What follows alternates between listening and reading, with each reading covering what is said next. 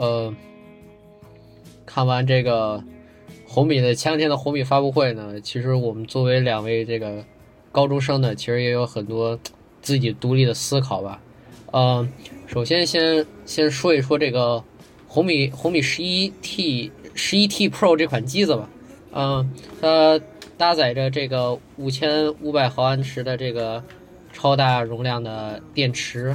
然后它走的这个新的新款的这个天玑八幺八幺零零的这个处理器，然后还有着这个六千四百万像素的一个大底的相机，然后还最重要的是它配备了这个幺四四赫兹的这个高配的一个 LCD，然后还有的这个一百二十瓦的超级快充。那么，呃，我想问问这个米萨凯，就是。你觉得 OLED 屏幕好还是 LCD 屏幕好？好，其实我第一次用 OLED 还是在一年一一年半前的 K 三十 Ultra 的时代。我以前一直用的都是 LCD，从 P 二零啊到往前的，到往前的什么 iPad、iPad mini，一一直用的用的都是 LCD。我第一次用 OLED 的感觉就是，其实也没有什么太大的感觉。除了纯黑页面之外，我觉得和 LCD 在在色彩上，呃，网上宣传都说什么非常艳丽，但是其实我分不太出来。对于嗯 LCD 和 OLED 哪个是未来嘛？我觉得 OLED 必定是未来。什么护什么 LCD 什么护眼，什么都都是厂商吹的吹的噱头。它它确实它不会频闪，LCD 确实不会频闪，但是它有蓝蓝光的问题啊，是吧？它是它。蓝光问题确实比频闪可能对眼睛还要不好。对，有些人说用 OLED 什么眼睛干，我个人是没有遇到啦。我我个人从从 K 三十 Ultra 的那个三星 E E 三到 iPhone 十二的 LG 屏，我个人是没有感觉到任何的有关眼睛疼痛的问题的。在色彩上，我觉得这俩真的差不多。就就，鲁伊，你也是那个黑黑苹果的用户吧？呃，对，我是一位黑苹果的用户啊。OK，但是你的屏幕也是 LCD 就我我的屏幕，哎，我的屏幕也是 LCD，虽然是一个百分百的一个 sRGB 色域吧，但是其实我觉得你 OLED 手机和 LCD 屏这个电脑的屏幕相比来说，其实我觉得也是差不多的。可能它真正差的地方就是可能色彩更饱满一些，然后它的这个。像素颗粒可能更细腻一些，像比如说 Note 十一 T 这款手机吧，它是全球首款搭载这个 Display 就获斩获这个 Display Mate A Plus 这款 LCD 屏幕，然后它有的有着这个 HDR 十，然后呃 DCI-P 三的色域，然后六点六的大屏，但是嗯，从我个人来讲吧，我还是觉得。这款 LCD 屏幕做的是真的非常的好，但是我认为目前到这个时间，到二零二二年这个时间点来说，这个 LCD 屏幕可能真正的已经遇到了瓶颈，就是它根本就不可能再往上继续发展，发展到更更高的一个一个一个层次了。哎，你这么说，我我我觉得可能有点问题了。就是 LCD 屏幕它所谓的瓶颈，主要是在。黑底的显示是吧？对。那么，mi 现在的 mini LCD 或者以后的 micro LCD 呢？就是苹果苹果苹果叫它 liquid HD XDR 嘛？那个呢？那个可以解释它它是的问题了。对，它可是是动态调光色彩，它就是嗯，它分区控光啊，它分区控光，它就已经跟 LCD 这个这个技术概概念已经已经不是在同一个层次上。其实其实就是一个层次，无非就是。背光换一下嘛，其实原理都一样。嗯，那块液晶是一样的，只是背光不一样而已，本质还是 LCD 嘛。嗯，可是你你说说现你说说现在，嗯，苹果这款 Mini L L LED 它有什么？就是你觉得它它它有什么就是技术上的突破吗？呃，所以黑底，这都说烂了，我也不想说了。主要是你看它的亮度，一千尼特。你想想，这是一个 LCD 屏幕，以前一千尼特只有 OLED 或者极少量的 LCD 可以做到，现在就可以就可以轻松的用这种技术来做一千尼特的亮度，在一千尼特的阳光之下可以做到非常非常清晰，即使是阳光直射也可以做到清晰。啊，这样可以可以大大的扩展，L 这个 iPad 在户外的应用，我可以在户外直接拿出来就开始创作。虽然我觉得 iPad 这个生产力其实是一个伪命题啊，这个再说，但是会会随时拿来创作内容，创作来迸发自己的生产力，而不用特意找一个，比如说树荫，要拿来创作，这是一个非常大的进步，对我来说。嗯嗯，可问题是，嗯。就是现在目前来说，呃，LCD 肯定是价格最低廉，然后它用处最广泛的，呃，但是，呃，我有一个疑问啊，就是说，虽然它这款 LCD 的屏幕画质这么高，然后它的刷新率也很高，但是，嗯，它这款屏幕的调教也是一个很很重要的问题啊。它虽然说它他说的这个调教比较好，但是。你往前往前想一想，它原来发布的那几款手机，有有有有几款吧，一就是它的调教做的不是那么好，它还是，嗯，怎么说呢？就是它观感还是没有 OLED 好。它 OLED 它是从硬件层面上，它已经决定了黑的更黑，然后亮的更亮。但是你 LCD 只能从软件层面上来决定它亮度能多大，它的暗度能多暗。没有没有，LCD 它的硬件上决定它对比度要有多高，你再怎么调也救不回来。它它的硬件上限制死了，对比度只能这么高，你就是神你也调不出来，这个没办法。它只能做它所谓的调教，它只能做就是说在色彩上更偏向对，就是色色彩上更鲜艳不鲜艳，黑底无解的，怎么调都没用的。嗯，然后咱们再。咱们再说说这款手机对的，就是它的整个的这个卖点。嗯，你从它的这个官方的这个宣传图上来看，它有几个卖点。就第一个是这款，这这就是刚才讨论的这块屏幕，它幺四四赫兹，它 HDR 十，它斩获了 DisplayMate A Plus。然后，在第二个应该就是它的一百二十瓦快充了。然后这这项技术肯定是一大很大的卖点，因为。自从这个至尊小米十至尊纪念版开始，这个一百二十瓦就是一个超级棒的卖点。然后第四个就是它的这个旗舰级的这个续航吧。然后第五个可能就是它的这个设计了。虽然，嗯，我个人来觉得，我个人觉得它这个设计可能就是从从小米呃十一。十二，它的那那套设计流传下来的这种设计，但是我觉得，嗯，说说真的，这套设计我觉得非常的棒。就是我第一眼看上来，可能真的，如果这款手机，然后华为的 P 呃华华为的那个呃 Mate 四零这两款手机相比，我可能会更选择这款 Note 十一 Pro。然后再一个卖点就是它的处理器了。呃，搭载着这个新款的这个天玑八幺零零是个准旗舰机吧，可以这么认为。呃，那我想问这个米萨卡啊，你作为这个前年吧 K 三零 Ultra 的这个使用，搭载着天玑一千 Plus 的芯片，就是你觉得这两年它 Note 十一这款，就是它红米这套运用天玑芯片的这个性能来讲？你觉得它的性能有没有提升，或者你觉得它整套的这个这这一款芯片，从你那个那个一千一千 plus 的那个那个时代到现在八千一的这个时代，你觉得有没有提升？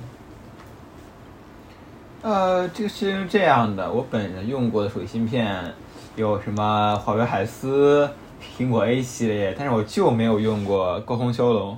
所以我不能和骁龙做比较，因为我没用过，我也没有发言权。就是我我把它和呃华为海思的比较吧。当时是 K 三十 Ultra 天玑一千加，我手上还有还有一台 P 二零，是海思的九七零，是吧？这两个之间的比较，我个人觉得，嗯，其实它它天玑一千加在流畅度肯定是完爆海思的，毕竟是物理上的性性能高，也没办法。但是。它的一些小点上的调教确实是欠考虑，比如说发热的问题。他在宣他在发布会上说什么，呃，什么 VCE 冷均热板是吧？我就想一个电脑用烂了的技术，你就在这儿吹一次，是没意思。就就它它的发热量非常非常之大，就是在啊某手机测试软件与原神是吧？它中画质只要玩十分钟，就你必就必定给你过热降频，它能它能给你整个卡到一种 PPT 的级别。我我我我不懂，它至少也是一个一个麒麟九九零级别的芯片是吧？你你居然打个原神能给你烫到这种程度，它的调教确实还是欠考虑，就在调度方面。在大核和小核的使用方面，确实非常的欠考虑。我这个人是这么认为的，但是在新的 Note 十上，我也不好说，因为我没摸过真真机呢，我没去过，我没去过小米之家，我还没摸过呢。我个人也不好下结论。但是至少从我来看，从天玑一千加来看，我觉得它至少能做到百分之八十的的华为海思的程度，嗯就只在调教上，不在性能上。我个人这么看。呃，好，呃，可是你发现就是这款机型啊，它的堆料是堆的非常足的，你有没有发现？是是，确实。嗯，就是，但是我就是对小米这家公司吧，就是它有一个很大的诟病，就是米 UI 这个系统，所以，嗯，我就很有疑问嘛，就是我觉得可能到这款手机真正真正就是用个一年到两年的时候，我觉得那个米 UI 可能对它的友好程度就会急剧减小，你有没有觉得？因为你也是作为怎么说对呢？，因为你也是作为 K 三 K 三零 Ultra 的一个用户嘛，你也用了用了半年多吧，嗯，就是你最当时通过这个 MIUI 十二到 MIUI 十二点五，你没有发现就是说它这个用户体验感觉还是逐渐减小。就恕我直言，就是在我最开始玩机那个年代，大概是在两千零一八年是吧？在一八年那会儿，米 UI 是一个非常大的优点，大家都在夸。但是到了米 UI 十二之后，这个风评就急转直下，是吧？我在此也不想讨论它原因是什么，但是恕我直言，在我来看，米 UI 十二其实还行，我至少没有遇到那种 critical 或者重要的错误，就这种非常一到到影响使用的 bug，其实我没有遇到，就只针对我而言。再看那 B 站上有这种速通米 UI bug 的，我看也非常的好笑，非常有意思。但是其实我是没有遇到的，我也不知道是我的个别原因还是还是还是怎么样，我确实没有遇到。米 UI 十二给我体验其实相当的好，就在动效方面相当相当的好，比我手上那那台鸿鸿蒙就是 P 二零装了鸿蒙之后，它动效体验非常之好，要好比 P 二零好非常多，比我比鸿蒙啊。华为的新机我也没有，我也不好做评价，只是那 P 二零来说好了非常多。至于优化嘛，这个我也不知道，至少 bug 我没有遇到。如呃那个喷嚏呢，我觉得你也也用米 UI 是吧？你那个是红米什么来着？对我，我那个是红，这说的都惭愧，我说那时候买的太坑了，是红米十叉 Pro，然后没过两个月 K 三零 Ultra 就发布了，我那会儿买两千多呢，一看 K 三零 Ultra 一千九百九十九起售，然后性能高了那么一大块儿，我们，哎，心心里很难受啊，很难受。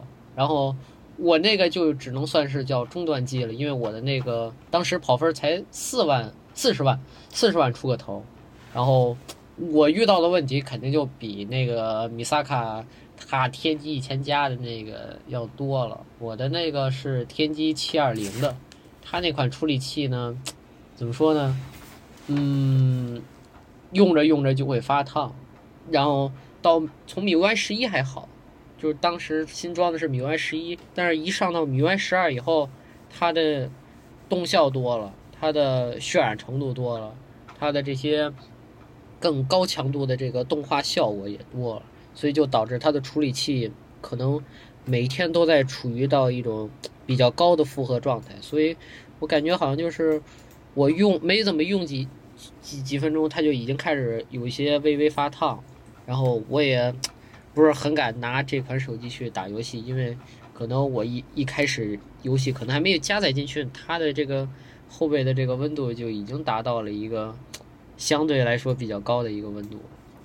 然后，所以我对 MIUI 十二这个，嗯，系统上来说吧，嗯，我觉得除了就真的动画做的是非常的非常的好，但是它对中中中低端机型可能还真的有一些不太友好。前两天谷歌确认发布会，就是发布了 Android 的十三。那么潘迪，那么你作为一个 Android 老用户，你觉得它更新对你有什么用处吗？嗯，在国内的这个大环境之下吧，都是定制系统的时代。嗯，我觉得安卓的十三可能到我国国内的国内可能真的没有什么太大的用处。嗯，看完这个发布会啊，我也有很多感想，就是相对于相比于国内的这种比较嗯封闭的这个这个环境吧，你。手机公司不让不不给你开放 root 权限，不让你进行刷机，你也不能刷到，你就你也不能，嗯，很快的就直接去体验安卓十三的这个原生系统。但是看完这个宣传的这个这这些图片以后，嗯，我其实觉得安卓十三和安卓十二的差别并不大，可能最重要差别都是在这些外观上面。其实我感觉好像内核和这个这个算法方面没什么变化。嗯，相对相比于这个安卓十二呢，它的这个电源就是它屏幕上的这个电源按钮移到了下方，然后它增多了更更更更多的这些配色色彩。但是在国内呢，厂商呢一般都是把这些功能给它阉割掉了吧。嗯，虽然看完了成长发布会，然后发布了很多这些新的。产品，比如说它的这个耳机，这款首款耳机，然后它的它的这个手表，但是，嗯，我还是觉得十三相比十二来说，到国内的应用程度可能没有变化。就所谓十三啊，你就先不提它怎么样，它好不好，你先能刷上吧。那么目前能首发体验十三的也只有谷歌的亲儿子了，也就是 Pixel。但是 Pixel 在国内其实非常的蛋疼，是吧？它很多服务都依赖于谷歌，而谷歌在国内大家都知道，大家都知道是吧？我们也不多说了，大家都知道。所以 Pixel 在国内使用其实根本就不好，除非你能做到，啊，我我也不说，大家应该都都懂是吧？大家应该都懂。所以说，如果说我们想体验，它只能说就是硬刷，用别人弄弄好的包硬刷，那么这就涉及到一个解锁 BL 的权限了。目前国内应该是没几个厂商有提供这种权限的。恕我直言，刷机权也应该是用户维护权一种体现。手机是我的，我我应该有权利对它进行解锁刷机。我可以说，你可以不不给我保修，可以不给我保修，但是你必须要给我这个权利。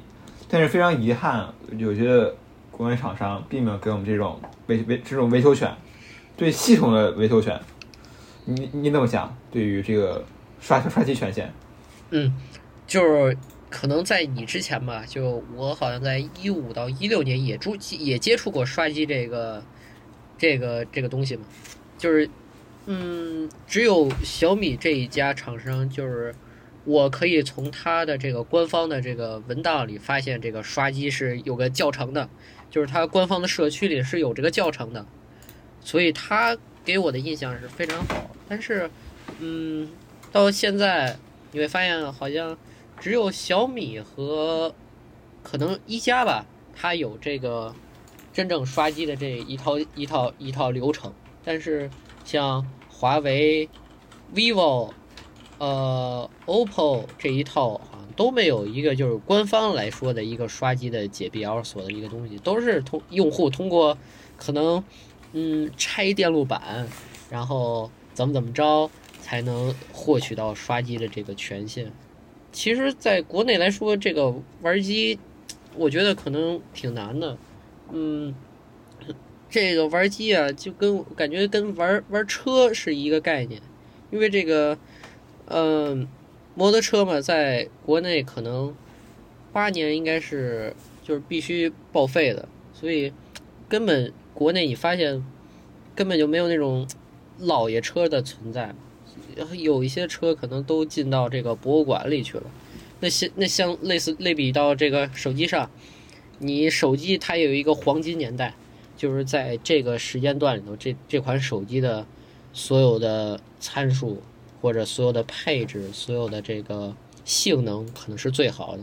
只要你这个时代时代一过去了，那么你的手机的这种性能啊，什么就已经回不到原来的那个样子了。所以，唉，很很悲哀吧，很很难受。行，那关于谷歌我们讨论到这里。那么下一个环节就是说，呃，发布会各位也应该至少有所耳闻了。我们最熟悉的一个手环产品也在发布会上发布了新品，就是手环七。我问问，就是你对这个七它有什么感想或者说想法吗？啊，这个这款产品我我感受很深了，对吧？这款产品我从第一代发布的时候，我虽然没有买过，但是我看过相关的测评，给我的印象非常非常好。因为就是嗯，你很难去想象嘛，当时能看见一款产品，它的重量那么小，它的体积那么小，但它能给你给你带来很多的这种从这个健康方面。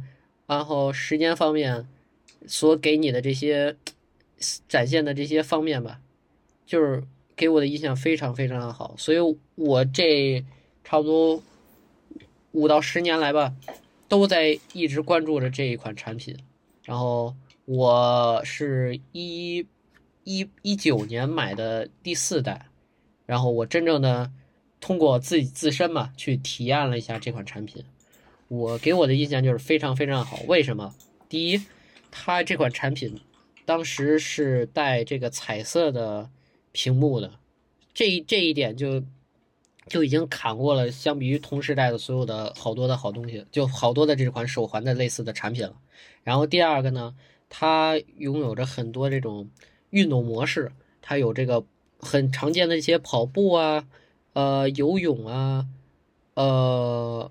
什么打篮球啊，这些都有。然后它还有一些，就是我可能用不到，但是它它有这种东西的。比如说，它有一个功能叫做这个，呃，瑜伽。虽然我不用吧，但是它有这个东西，以防我可能哪天心血来潮就用了，就是给我的印象非常好。然后再再一个就是它的 NFC 功能，嗯，大家也知道，一一八一九年，嗯。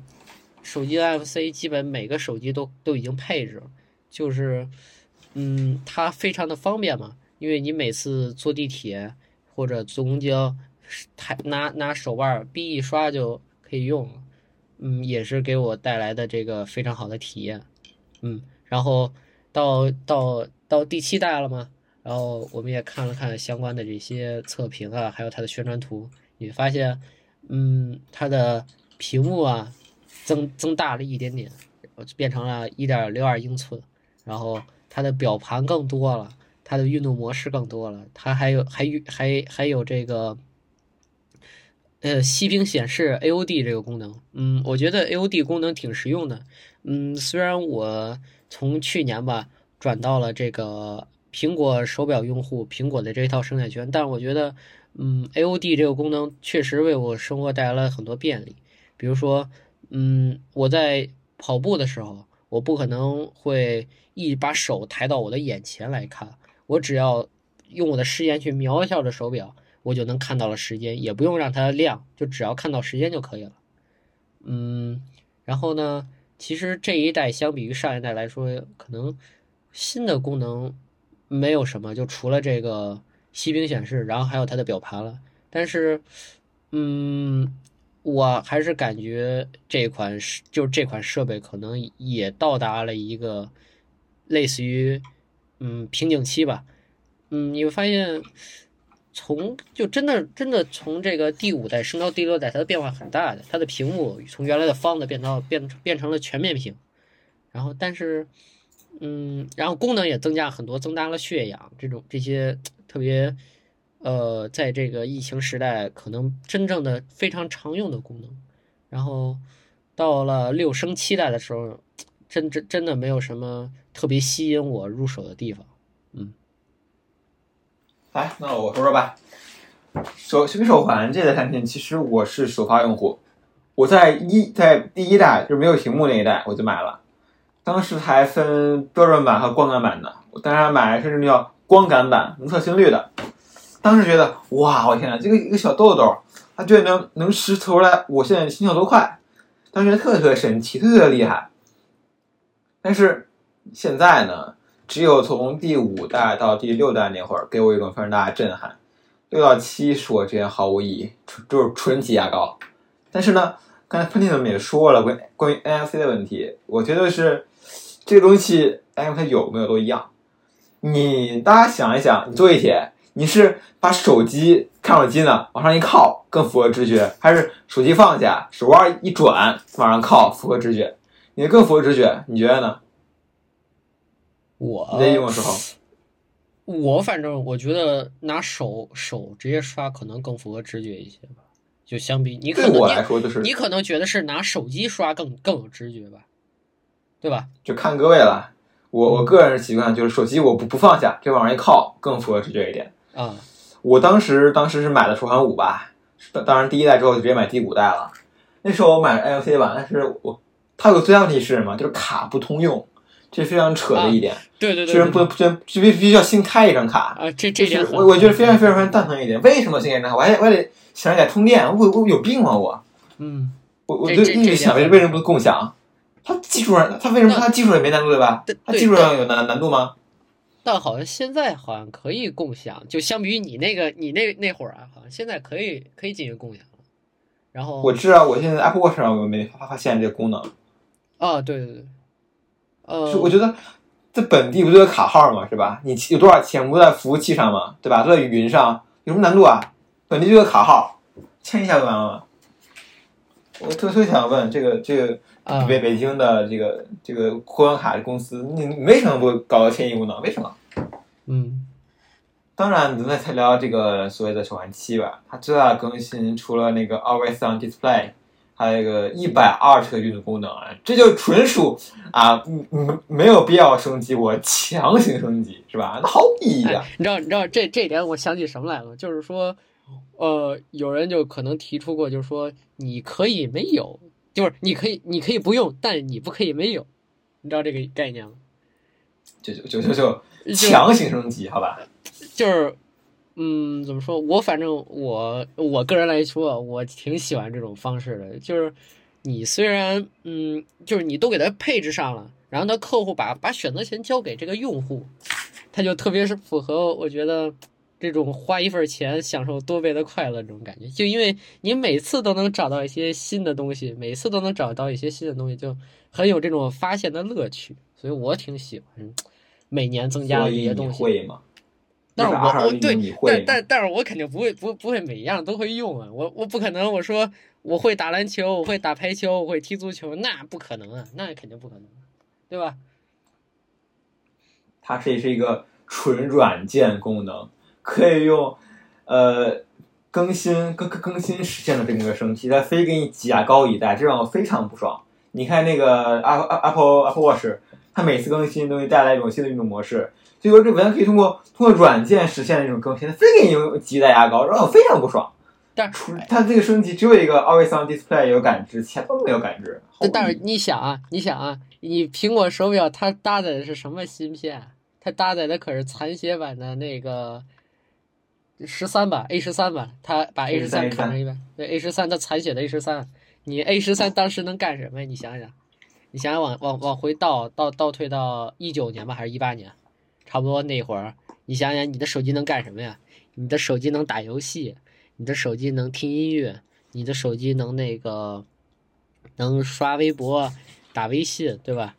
你这就算啊，A 十三那个时代比不了，因为它是残血的嘛。你再往前推，推到 A 八、A 九，也就是苹果嗯六七的那个时代，哦五五五和六的那个时代，你推到那个时代，你会发现到到 iOS 九或者十的时候，它的那个系统其实也是可以足够足够于打游戏、听音乐和刷微博的。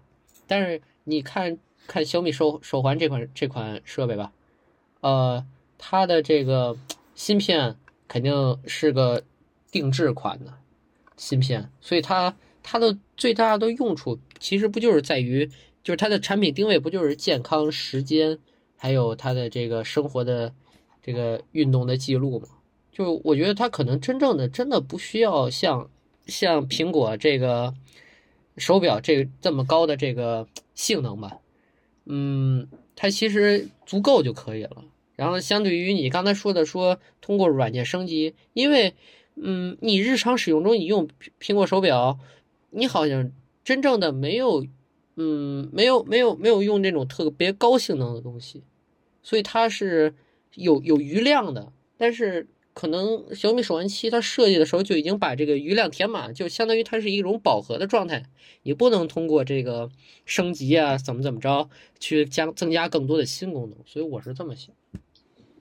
但是你不觉得就为了发布几个运动，特地把大家叫过来，然后开发布会有意义吗？我就想知道，那毫无意义，纯挤牙膏而已。只是说，啊，可是我只是说对于一个买新不买旧来说，我可能我可能会买。但你要让我升级，我绝对不会升级的。对我也是同意的观点吧。从六升到七肯定是不建议，但是如果你从三或者四升级到七，那是肯定是要买新不买旧，因为它的价格是差不多的嘛。就从五升到升到七，升到六个值，可以买六，我觉得买六都可以。嗯，好。然后咱们再说到芯片了吧，说到 SOC，咱们再说说这个马上要开的这个苹果的发布会吧，好吧？它苹果发布会。第一个就是它这个很期待的这个 iOS 十六这个新的系统，就是米萨卡，你对，就是你肯定也是一个很长时间的一个果粉了。然后你，我听说你也每年的这个发布会吧，也都在看。然后我就想问你说，你觉得这个 iOS 十六它整一套升级的这种发，目前所泄露出的这些信息来看，就是你觉得 iOS 十六？它相对于 iOS 十五，它有能能出现发现就是这种让你眼前一亮的感觉这种东西。哈，死苹果！我现在想骂死他。去年这个时候，我熬夜到凌晨两点看 WDC 促促销量 Twenty One，我当时一直在想，你能不能给那个 iPadOS 它是给适配一个更好多任务，至少就说它软件能窗口化，是不是？它结果屁都没有。嗯，我这真的真的要。当时白熬夜了，你们知道吧？就我我不对这个 iOS 十六有任何的期待，你你怎么想？我觉得，嗯，也跟小米手环七一样，iOS 十六可能相对于 iOS 十五只是完善，因为，嗯，从我个人来讲，就是目前到这个时代好像都遇到瓶颈，你没有发现？啊，这都是大家都挤牙膏哈，大家都挤牙膏。对对对，一芯片，你发现这个一。遇到瓶颈了，你发现这最最近这个英特尔的芯片都在挤牙膏，然后你放到系统来说，安卓十二升十三在挤牙膏，你 iOS 十五可能到十六也是在挤牙膏，然后呢，嗯，你小米的那个手环从六到七它也是在挤牙膏，所以我可能真正真的对 iOS 十六这款系统吧不会抱以太大的希望来说吧。就咱就是说，你光有硬件，你软件跟不上就毫无意义。比如说，我拿个 i 三和 i 九都打主打僵尸，有区别吗？就那个更老的梗，你这个能六十帧扫雷吗？毫无意义，你知道吧？嗯。然后第二个，它的主要爆料是这个 M 二的芯片。我发现这个米萨卡可能对芯片这方面是非常的感兴趣吧。然后。他前两天不是上个月吧？上个月入手了他的这个 M 一款的 MacBook Air，然后就是你觉得从这个英特尔架构升级到这个 ARM 架构，你觉得升级的最大亮点是什么？当然是发热了。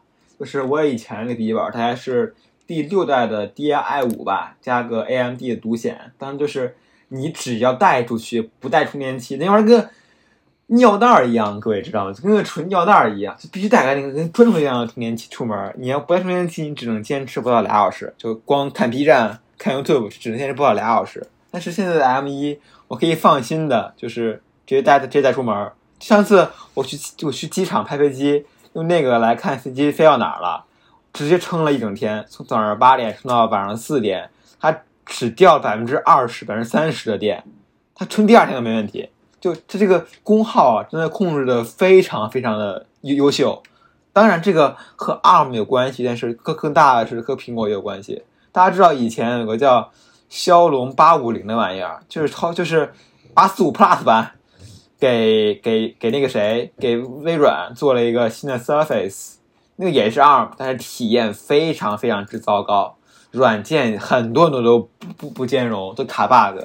但是给苹果的 M 一，它它它它能做到所有软件几乎都完美适配。就是在我来看，我常用的，比如说 Pre Premiere、Lightroom，还有一些什么微信呐、乱七八糟，都都做到了完美适配。叉八六没有明显的区别，这是苹果的一个一个软硬件结合，它做的非常之好。苹果什么叫它？为什么苹果是目前市值第一啊？它都是软件和硬件做了完美结合，不像现在的手机厂，它只只能做做软件。是吧？硬件还不能控制，所以说，如果真让我说，我觉得华华华为海思它的前景明显要更大一点。毕竟它是一个，它是更底层一点，可以在更底层作为系统进行定制，它明显更有对一些整合商来说更有优势一点。明显更有，但是大家都知道制裁是吧？那也没办法了。我我个人非常遗憾，就是海思肯定没有下一代了，非常遗憾。然后，嗯。我虽然不是这个 M 一的用户吧，呃，但是从去年的这个发布会来看，就是非常的惊艳人嘛。因为它的所有的数据，相对于这个英特尔的这同级的处理器来说，差距的是非常非常的大，就基本就已经给它甩远了嘛。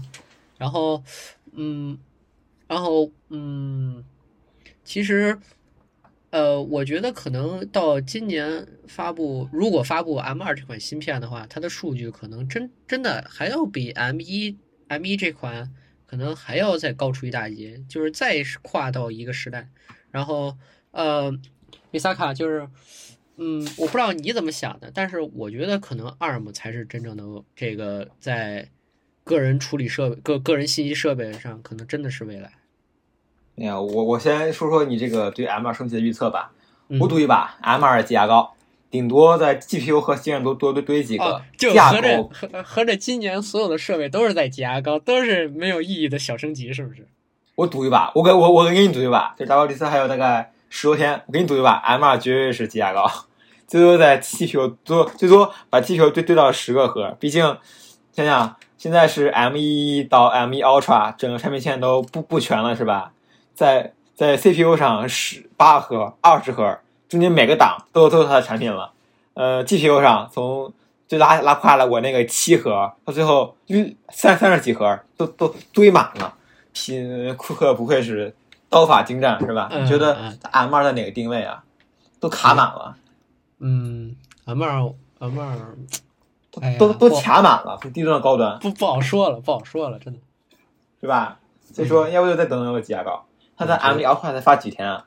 还没有 Ultra 才才才才几个月啊？俩月还是一个月？M 一 Ultra 多牛多牛啊，对吧？几个跟跟跟跟拼拼图似的，拼四个 M 一就成了一个那什么，对吧？对刀法嘛。呃，对对对。然后其实他当当时设计的时候，可能真正的真的想到了这个 拼拼图这种这种增增大这个性能的方法吧。但是不得不说，他刀法真的精湛。我真没有想，没有想到就是加两个信卡核心，才能给你给你挤出一个一个档次来，你知道吗？每俩核心给你挤几个档，每俩可以给你几个档，嗯，还得看苹果是吧？哎哎对对。刀法除了看英伟达，还还得看我们苹果，是吧？对对对对对对。那我们再聊聊那个另外一个点吧。这样就这样，再再再聊聊这个，再往前，可能半个月之前吧，苹果说这个 iPod 彻底停产了一个很悲痛人的消息吧。你像。嗯，你你你用过 iPod 产品吗？说实话，没有。我对 iPod 也本来没什没什么感情。我第一次记事儿，第一次遇到苹果产品应该是我妈的 iPhone 4S。我对 iPod 毫无感情，因为 iPhone 4S 已经可以做到 iPod 的全部功能了。当时 Apple Touch 是吧？Apple Touch 已经做了百分之一百的所有功能了，不就听歌嘛，是吧？你用 iPod 打游戏那也没用，它它。注定是一个情是一个情怀产品，嗯嗯，就看吧，我觉得挺好的。啊你你想想想我啊，我其实对这款产品，就这这条产品线就感情非常的深。然后，呃，我的第一款类似于智能设备就是 Apple Touch，当时花了两两千多一点吧，是一个 Apple Touch 五。当时不是那个苹果刚发布了，就是即将要发布那个五 S 嘛，然后因为五 S 以后就开始运用的是六十四核的那个处理器了，所以六十四什么 六六啊不是什么六六六六十四？M 一 Ultra 是吧？不 M M two Ultra 呃呃说说错了说错了是那个 M 2 Ultra 六六六六十四穿越了。呃六十四位的处理器了，所以嗯就是那款设备只能升级到 iOS iOS 九嘛，它不能再往上升了，所以其实也算是一个遗憾。但是当时那款设备再往前一代，可能三 Touch 三 Touch 四有一个特别牛逼的东西，就是苹果皮，你知道那个东西吗？嗯，苹果皮，你你不会不知道吧？不知道啊，什么东西啊？就我不我就是就是就是它有一款设备，类似于手机壳，然后后边能插卡，然后插到你的哦我知道，是不是你知道那个东西吗拿 iPhone 用？类似对对对于华为那个跟跟五 G 那个壳啊，，对对对对对，跟那个东西差不多。然后最近不是也也给被华为这这个这个手机壳也给也给又带出来了。然后当当时我我笑半天，当然我我真是笑半天，看那个五 G 壳，嗯，当时当时就是那个东西，就是你你你花差不多两千多的价格买一个 Touch，然后再花四百多块钱，你配个壳，配个苹果皮，你就能实现到了体验到三到四四四千五千苹果手机的一个同级别的东西。所以我觉得这款设备可能，嗯，当时发布的时候，可能他真的没想那么多，但是他给了很多人第一次体验苹果手苹果苹果产品 iOS 这条 iOS 系统的这个一个入门的一个门槛吧，一个入入门，然后也让我真正的爱上了这个苹果的这一套它独特的这种美学吧。然后我还有一个 Apple 的 Classic，然后这个 Classic 应该是两千零七年还是两千零八年发布的，也是整一套滚轮 iPod 的一个最后一款产品嘛。就很可惜，在一三年还是一四年就停产了。然后我有幸就去买买买到了一个 Classic，嗯，其实相比于就是相比于现在的手机来说，它真正的真的是一种情怀，它那个滚轮滚起来真的非常的舒服，然后它纯粹只能，它虽然只能纯粹的听歌，它好它没有它就不会受到像别的信息的干扰，比如说你现在拿一个手机去听歌，可能比如说网易吧，网易云音乐，你点开了以后，你会先去看看评论，然后看完评论以后，可能谁给你发了条消息过来，然后你还要跟他回，然后这么一招就一天就下来了，然后发现其实一事无成。但是你通过这个 i iPod 去听歌呢，你把你把把歌曲导入的时候，就是有一种独特的过程嘛，因为你得先接上 iPod，然后打开 i i i iTunes，然后再把歌拖进去，然后再同步，然后再拔出来，才能真正的同步。所以，嗯，它虽然同步的过程非常麻烦，但是每一次同步都是就是都会让你去，嗯，去精心去挑选你的歌单，去每一次每一次更新的时候都会把都会去挑选挑选你真正想听的歌单，最想听的歌单，你再导入进去。然后呢，我就是特别爱怎么着呢？戴戴我的耳机，然后插上 i iPod，然后把把 iPod 放边上，然后边听歌边写作业。所以那会儿这个感觉是非常非常好的，是因为它虽然象征的一个时代结束，但是也相也相当于他苹果最后发布那篇告班告告告别文的那一天那篇的题目吧，叫“音乐是是生生不息的”嘛。但是所以说你觉得 Apple Touch 是方向错了吗？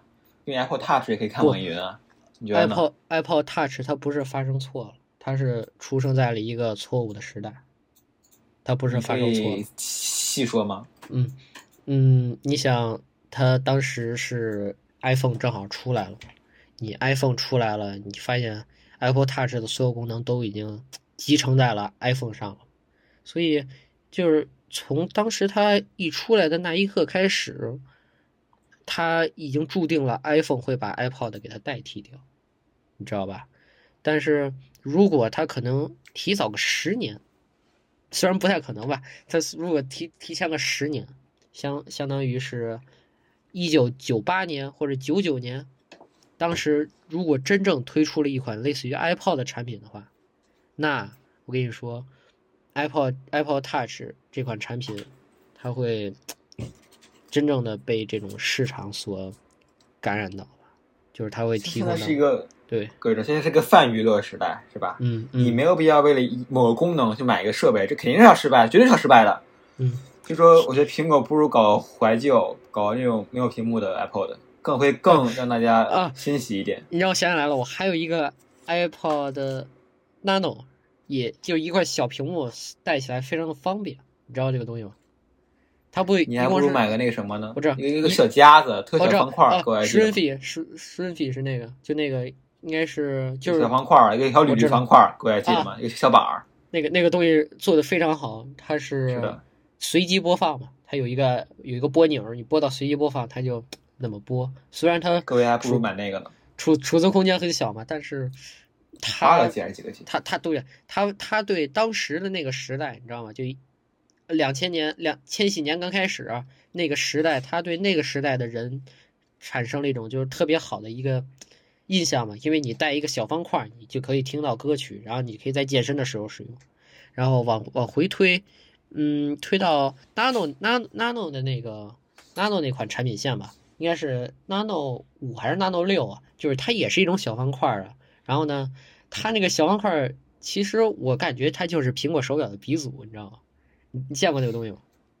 是我知道。你知道那个它有带个小屏幕，然后他们有卖那个第三方表带的，绑手上，它啊，其实这可以把它当表用，我知道，我对对知道，我知道它。它它就是 Apple Watch 的这个鼻祖，就是可能你想那会儿是几几年？我想想，应该是两千零零六吧，差不多那会儿发布的。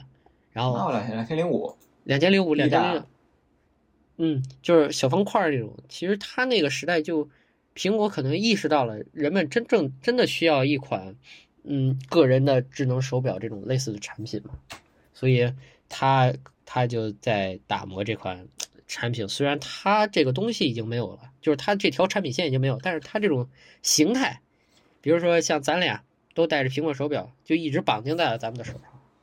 其实，嗯，iPod 这款这这款东西吧，从这个 iPod 的初代，然后它的它的 video、它的 photo、它的 classic，然后到往后的这个 na na na nano 这款产品线，然后再往后到这个 Shrinfy 这款产品线，然后到最后这款 Touch 的产品，你会发现它是随着时代的进步，在满足每个人的音乐生活的。你没有发现？就我想说什么，各位其实不用对就是这行业整个死掉而感到悲伤。Apple 的没有死，只继承进它的各个产品线而已。它的这个精神会在 iPhone、Apple Watch 上永远存在。各位可以不用担心，不用所以所以不用不他不是担心，他不是担心，就是悲伤。就是你当当当时那个产品，你知道吗？就是它能，它能，嗯，很很一种跨时代里程碑的一款产品，就是前人没有，它统一了整个的音乐产业。苹果其实，苹果其实它统一了整个音乐产系产业，它跟那个那个索尼啊什么，就是这些唱片公司，他们不是有这个有这个有这个关系嘛？所以 iTunes 卖音 i i iTunes 卖音乐，往后一推推到现在，Apple Music 其实也是在卖音乐的这个路上，你知道吗？它虽然是改成了订阅制，但它也是在卖音乐。你有没有发现？其实是是，嗯，Apple 的所有产品都是集成在了，就是都都已经融入到了苹果整个的这个家族的血液中。除了我刚才举的这个 Apple Music 这个例子，还有这个 Watch 的这个例子，可能还有很多很多。比如说，呃，它的声音，你知道吗？就那个滚轮的声音，哒哒哒的那个声音，它它也融入到了你的每天的这个呃闹钟的这个调闹钟的这个滚轮的声音里。然后你好多的这个音效都是从这个老产品中扒下来的。其实老产品呢，它不代表的是一种一种失去吧，但它它它它其实是代表着一种怎么说呢？嗯，它代表的一个时代的结束，但它代表还还代表着这个它的所有的精神，就都注入到了新的产品里。它给嗯更多的人吧，嗯，从精神方面去有一个指引，我觉得这样。好，那么这次节目我们就为各位分享到这里。嗯。那欢迎关注我们后续的节目。嗯，然后我们这这次节目呢，也算是一次录一次试播吧，啊，因为我们也不知道我们真正讲的好不好，然后我们可能还会有很多的地方去改进吧，啊，我们虽然我们就我们虽然只是一个普，我们两位只是普通的高中生，但是我们还是想希望通过我们的这个视野去给您分享一下我们之间的见解，所以，嗯，我们的 slogan 就是只关注到 what，然后你还要敏锐的察觉到 how 与 why，因为你相当于政治的那个感觉嘛，你 what、how 和 why，所以，嗯，希望大家可以通过我们的节目吧，扩宽视野，然后呢，知道了更多的新知识，然后呢，嗯，也也也让我们有一种分享知识的这种感觉吧，好吧，嗯，再见吧。